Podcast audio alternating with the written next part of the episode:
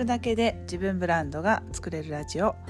この番組は聞くだけで、えー、自分ブランディングができるようになれるそんな tips をお送りしている番組です。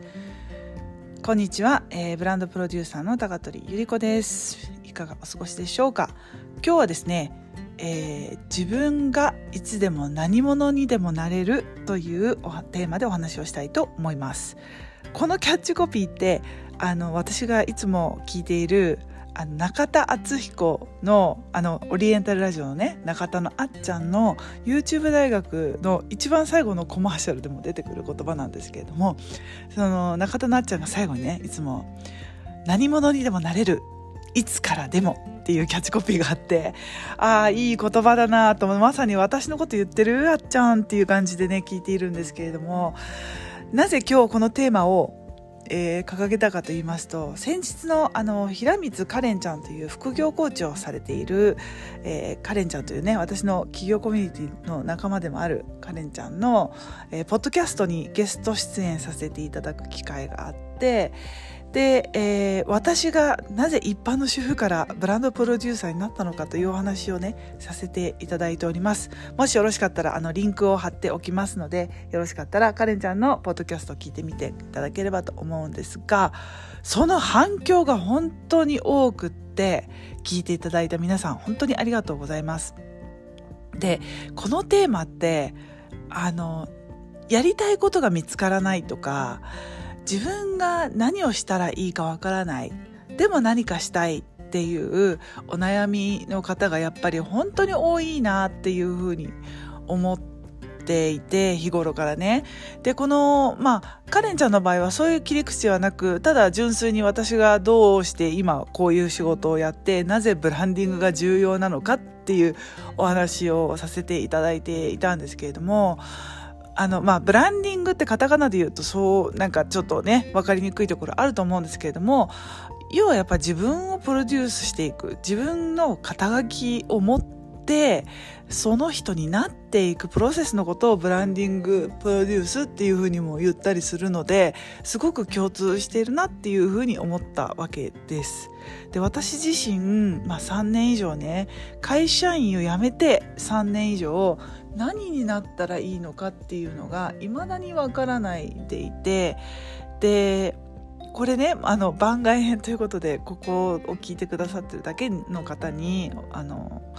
なんだろ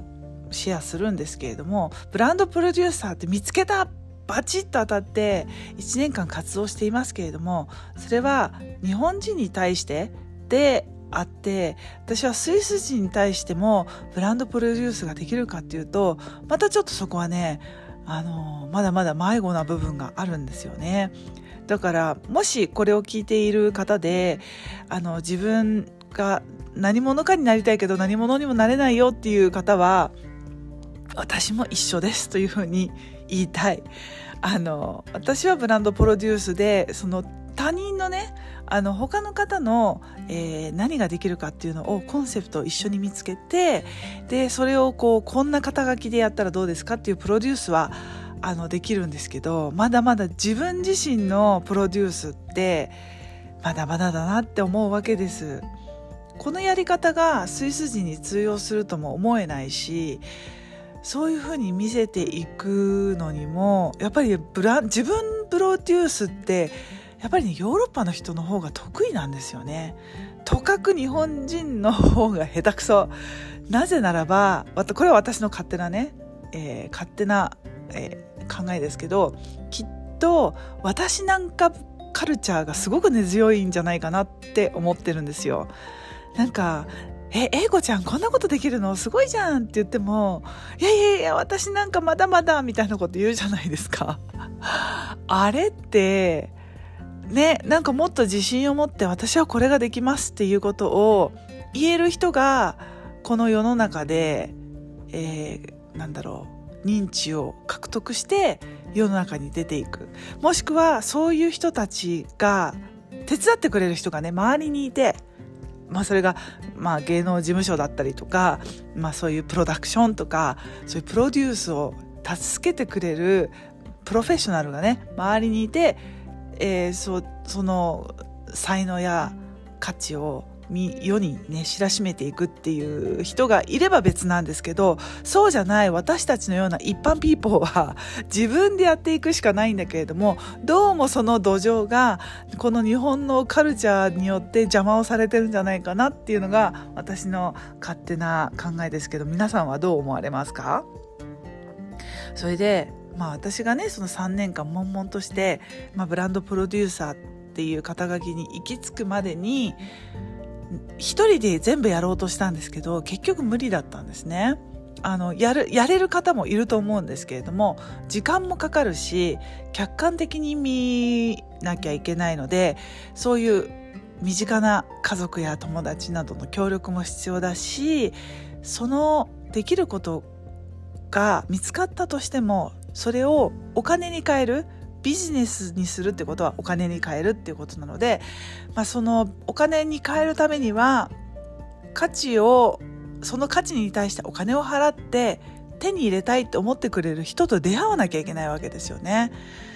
だからそのハードルがいくつもいくつもあってそのプロセスを全部一人でやろうとするのは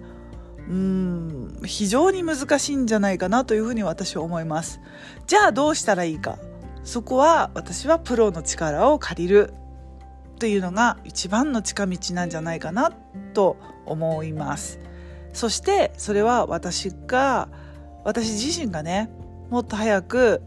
そのサービスを使ってお金を払ったらよかったなって思うことの一つだったので私はそういうふうに思います。し、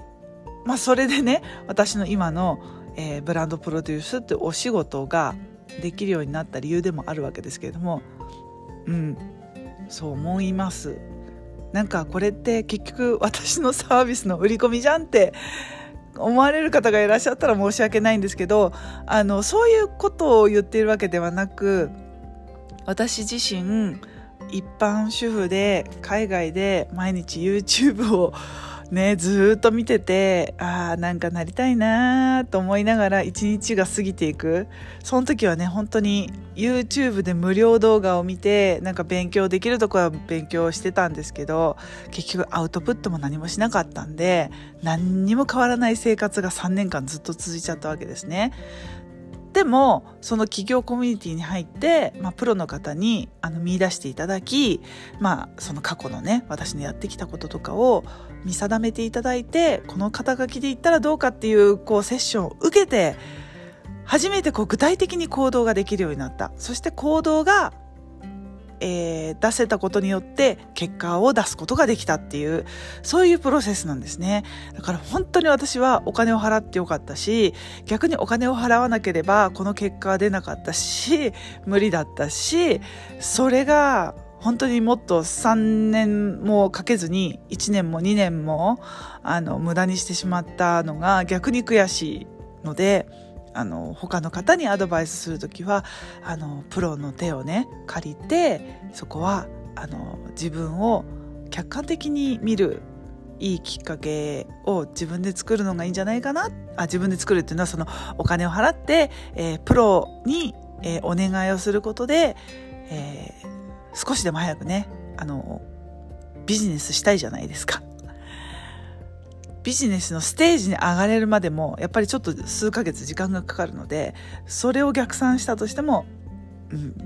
そういうことを私は強くお勧めしたいなっていうふうに思ったわけです。はいということで何者かになりたい方ぜひですねまあちょっとこのシリーズ少し続く気がしますが最初にじゃあそのプロのね方にお願いした時にお金を払ってえー、最初に何をやったかっていうのを次のチャプターでお話ししたいと思いますのであのこのまままたポッドキャスト登録してお待ちください。はい。何かの参考になったかな？だったら嬉しいです。次のまた音声でお会いしましょう。またね。チュース。